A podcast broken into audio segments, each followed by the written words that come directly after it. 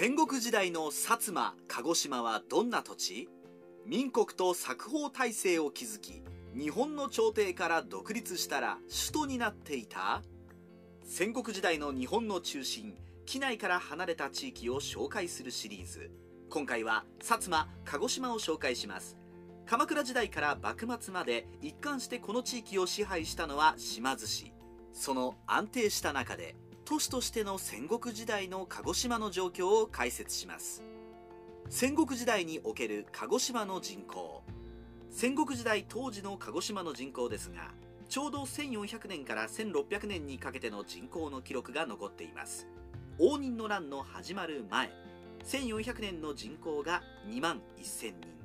戦国時代の最中の1500年が2万5000人で関ヶ原の合戦当時の鹿児島は4万5000人まで増えていました。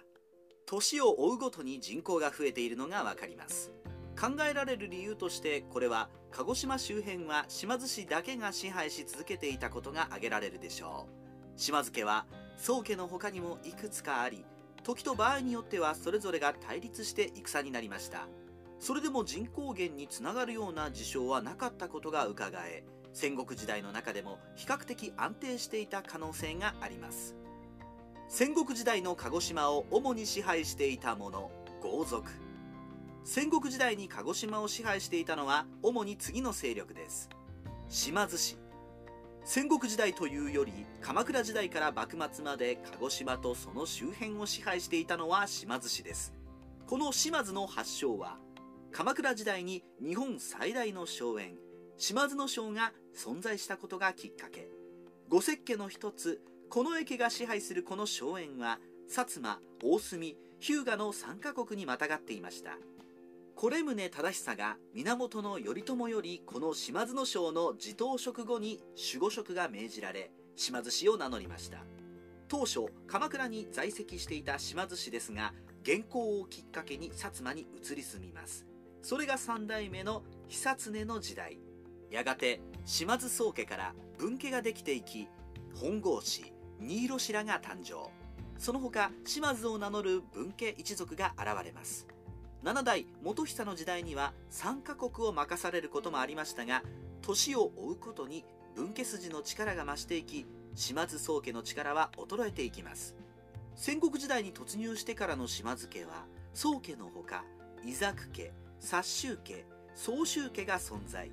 宗家14代勝久の頃には名目上の守護職となっていて国は大いに乱れていました。そんな中島津氏に中高の祖と言われた忠義が登場してから徐々に国がまとまっていきます。伊作家出身の忠義とその子高久の時代になり内戦が続く中ようやく薩摩を統一します。その後大隅や日向への侵攻を開始し高久の子義久や義弘ら4兄弟の活躍により3カ国の守護を回復。さらに勢力を伸ばして北九州にも侵攻します。こうして九州統一目前に迫りました。しかし豊臣秀吉の大軍により敗れ去り義久は薩摩一国。義弘は大隅一国を安堵されました。秀吉亡き後の関ヶ原では義久は動かず義弘は西軍に加担しましたが家康本陣をついて撤退。激怒した家康が薩摩攻撃を計画しましたが結局話し合いで和解。その後琉球に侵攻して属国にしました。そのまま薩摩藩として幕末まで引き続き島津氏が支配しています。応仁の乱から家康の天下統一までに鹿児島で何が起きていたか。応仁の乱の前から徳川家康が天下を支配するまでの間に鹿児島で起きた主な出来事です。1南北朝の時代に島津氏が分裂する。2欧州家の島津元久の朝廷により表面上島津家は統一される。3九代忠国の頃に守護大名として確立。4戦国時代になり島津一族や黒人衆による闘争の加速化。5宗家に代わって殺州家の島津実久が台頭。6実久に対抗するように登場した伊作家の忠義との対立。7忠義の子高久が島津宗家を継承。8乱れていた薩摩が再統一。9高久が鹿児島に内城を築城。10大友氏への勝利により九州統一に向けて進軍。11義久が当主に。義弘以下4兄弟による躍進。12豊臣秀吉の九州討伐により島津は敗れ薩摩と大隅の所領を安堵。13義久と義弘の関係が微妙に。14義弘が朝鮮出兵に出陣。15関ヶ原の合戦には義弘のみ出陣。16家康からの薩摩討伐計画を未然に防ぐ。17琉球に侵攻し属国とする。なぜ鹿児島は首都になれなかったのか。島津氏の本拠地薩摩が首都にならなかった理由は京からあまりにも遠いことが挙げられます。戦国時代で京が乱れても天皇は動かず仮に動いても遠い薩摩鹿児島まで来る確率は限りなく低いでしょう。また島津による九州統一の可能性はありましたがそこから先中国四国地方やその先をも支配して島津幕府創設の可能性は限りなく低いと考えられます。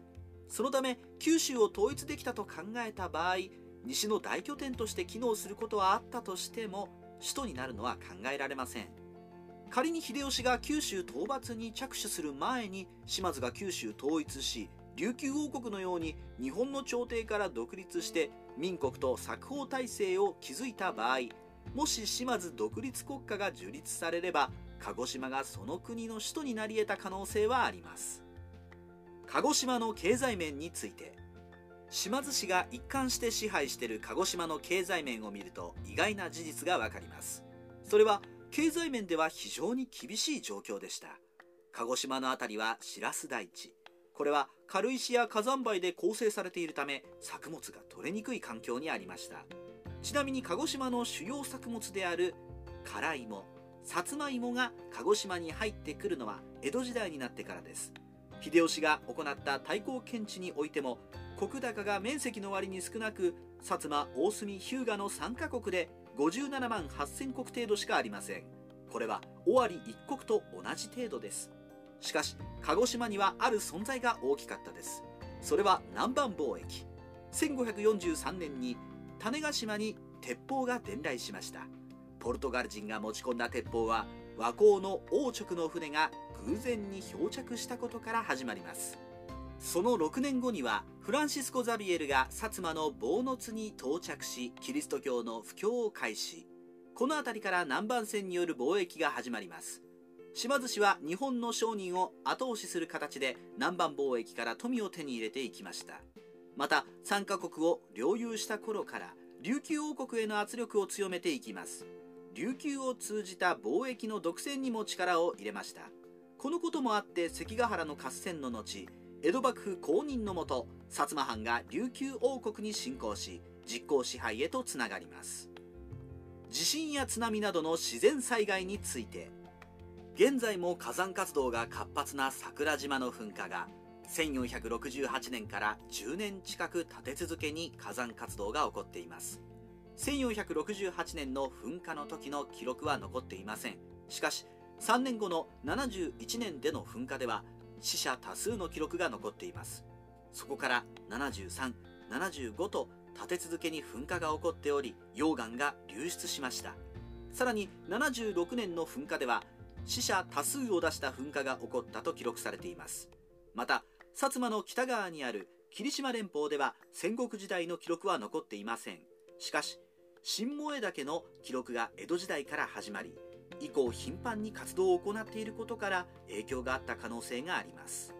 火山活動以外では1443年に薩摩地震が指宿市周辺で発生。また1605年には外房地域からの広範囲で発生した慶長地震。南海トラフにおける津波が2回鹿児島に押し寄せてきたと記録されています。被害や死者に関するデータは残っていません。地震全体の死者は5000人以上との記録あり。戦国時代ライターそよ風の独り言。戦国時代に限らず中世から近世にかけて鹿児島とその周辺は島津氏が支配していました。それでも戦国時代の頃は島津氏内部での構想があったのは事実。九州統一を目前に野望が破れても元の薩摩や大隅はそのまま島津が支配します。作物が取れない地域でしたが戦国時代後半に南蛮から鉄砲などが到達し経済面ではそれなりに頑張っていました。最終的に幕府公認で琉球を抑えたのも後に夕飯として幕末を迎えたきっかけなのかもしれません。